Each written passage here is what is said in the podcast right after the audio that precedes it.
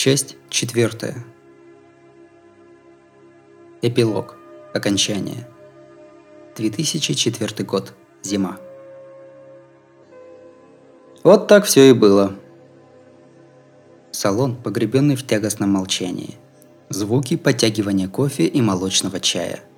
Непридуманная история о выжившем в ту ночь Исидзуе Сюдзай – Кирису и Цурануи явно предвкушали душераздирающую трагедию, но где-то с момента появления Тома и Мата, видимо, ощутили, что все было не так уж и ужасно. В процессе представления, э, то есть рассказа, все присутствующие до пота в ладонях глубоко прочувствовали. С Мата-сан шутки плохи. Какая закалка у сестрицы Томы! Ну, это и по телу видно. Она же вроде еще и врач? Черт я знает. Если ходит по больнице в белом, это еще не значит, что действительно лечит больных. Хочется верить, что хотя бы за терапевта прикинуться сможет. И вообще, если бы такие, как она, были врачами, здравоохранению страны пришел бы конец. Она же явно любит прооперировать больше, чем нужно. Однажды даже простуду вырезать пыталась. Думаешь? Она ведь еще раньше ныла, что наркоз при операции – это не элегантно или что-то вроде того. Не врач ведь такого не скажет. Ну знаешь, это уж точно была шутка. Она не была любителем отпускать всякие хохмочки, но мне хотелось думать, что тогда Мата-сан проявила чувство юмора, а то уж очень садис... спартански как-то получается. «Можно вопрос? Сестренку откачали и отправили в больницу?» – подала голос Цураную. Ага. Наверное, сильно повредила голову. Когда она потеряла сознание, проблем только прибавилось. То кровотечение не останавливается, то работают лишь мозг, сердце и дыхательные пути. Вот что бывает, когда плюешь на здравый смысл. Свалишься, и все накопленные чеки разом оплатишь. Хм, как-то неубедительно, задумчиво произнесла девушка.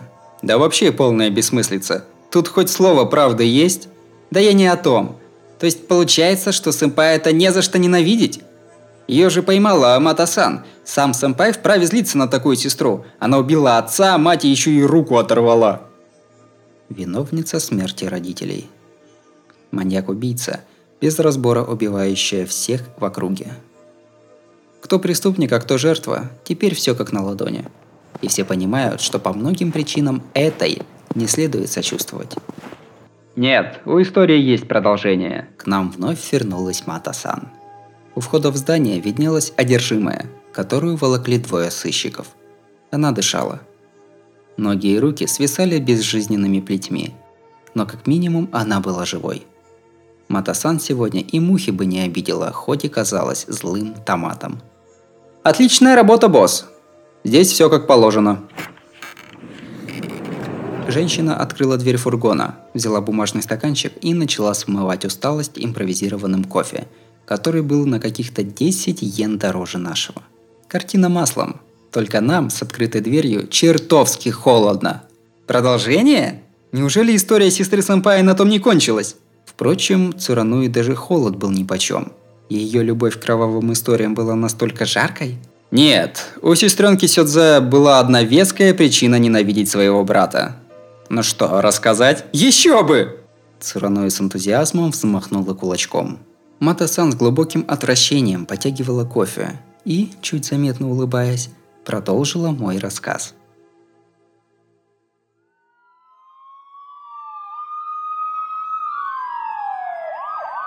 Это было самое крупное упущение в жизни Томы. Она отвела взгляд от еще дышащего врага. Тот, кто ее знает, спутал бы это с новомодным способом казни. Вот только она не могла прикончить ту, кого требовалось взять в плен. Вполне естественно отвести взгляд от поверженного в честной дуэли противника. К тому же полицейская была на пике усталости. Хоть на лице Мата-сан не было ни единой эмоции, в тот момент она была на пределе. Еще чуть-чуть и свалилась бы на пол. Женщина прикрыла глаза и глубоко вздохнула. За такую малость никто бы не стал ее осуждать. Скорее стоило осудить того подлого противника, который решился воспользоваться этой слабостью. «Стареешь, тетка!» Оборачиваться было поздно. Как куколка на ниточках, девушка с пылающим взглядом нависла над Томой.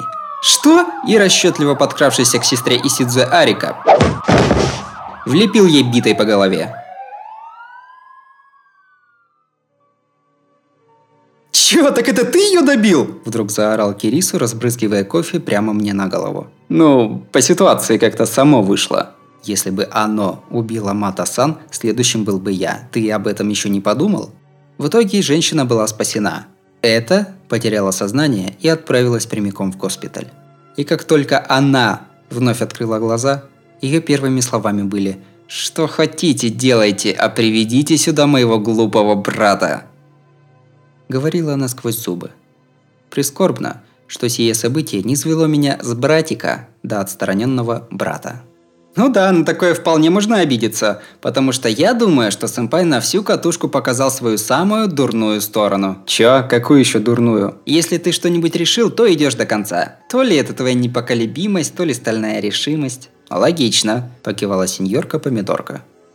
Дружный девичий кружок любо-дорого посмотреть, хе-хе. Впрочем, такое бывает крайне редко. Ну а я что сделаю? Там ставка была не на жизнь, а на смерть.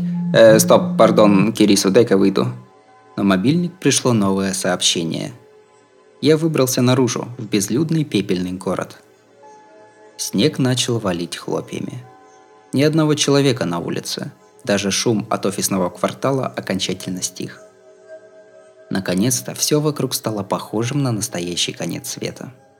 Ладно, приду. Через два часа. Какой автобус? Не дури. Кто в такой снег по сугробам поедет? Ничего, пешком. Ну все, до скорого. Я оборвал связь. Теперь у меня были планы до полуночи. «Сэмпай, кто там звонил?» Потом вернулся фургончик и собрал брошенные на переднем сиденье вещи. «Так, мелкое дело. Сами с машиной управитесь?» Я пошел на следующую работу. «Работу? Ты сейчас Кайе-сан? Ну, сэмпай, ну давай завтра!» Ты же так рвался хоть сегодня влезть подкататься, повысить температуру тела и улизнуть от всех в глубокий сон. Точно. Поэтому пойду и получу свой новогодний подарок. Боже, сэмпай, ты же совершенный Альфонс! Да фигня. Я и так большую часть времени проторчал в засаде. А в том подвале меня ждет очень удобная софа, на которой так мирно спится. К тому же сегодня последний день года, а я до сих пор не получил ни одного подарка. Пока. Спасибо за помощь, Цурануэ. О, опять мной бесстыдно пользуются. Я обиделась, поэтому вот тебе последний контрудар. Так как ты вообще к сестре относишься? Черт, эту сетевую инвалидку нельзя недооценивать. Да как, макак? Слышь, Шарика, сестра там или кто, она убила твою родню. Она должна быть тебе как чужая, да? Что бы Кирису ни говорил, огромное родство останется таковым, скольких бы она не убила. И порвать эту связь не выйдет, пока один из нас не ляжет в гроб. А раз так, вероятно, это стремится убить меня потому, что хочет стать чужой. Да нет, так скажу. Я молюсь, чтобы она не вышла на свободу из этой адской больнички. Я повернулся к ним спиной. Ладно, увидимся. О, погодь, у меня тоже вопрос. Как бишь твою сестру-то зовут? Кирису высунулся из салона. Да что такое? Я не хотел говорить и изворачивался как мог, но под конец меня все же поймали. Если забыть о маньяках, то Кирису, похоже, всерьез этим увлекся. Но блин, если всерьез, то тем более лучше не знать. Ну скажи! Каната. Исидзуэ Каната. Да, вот так просто. Легко запомнить. Кирису о чем-то подумал, после чего стукнул кулаком по ладони. Ага, неплохо.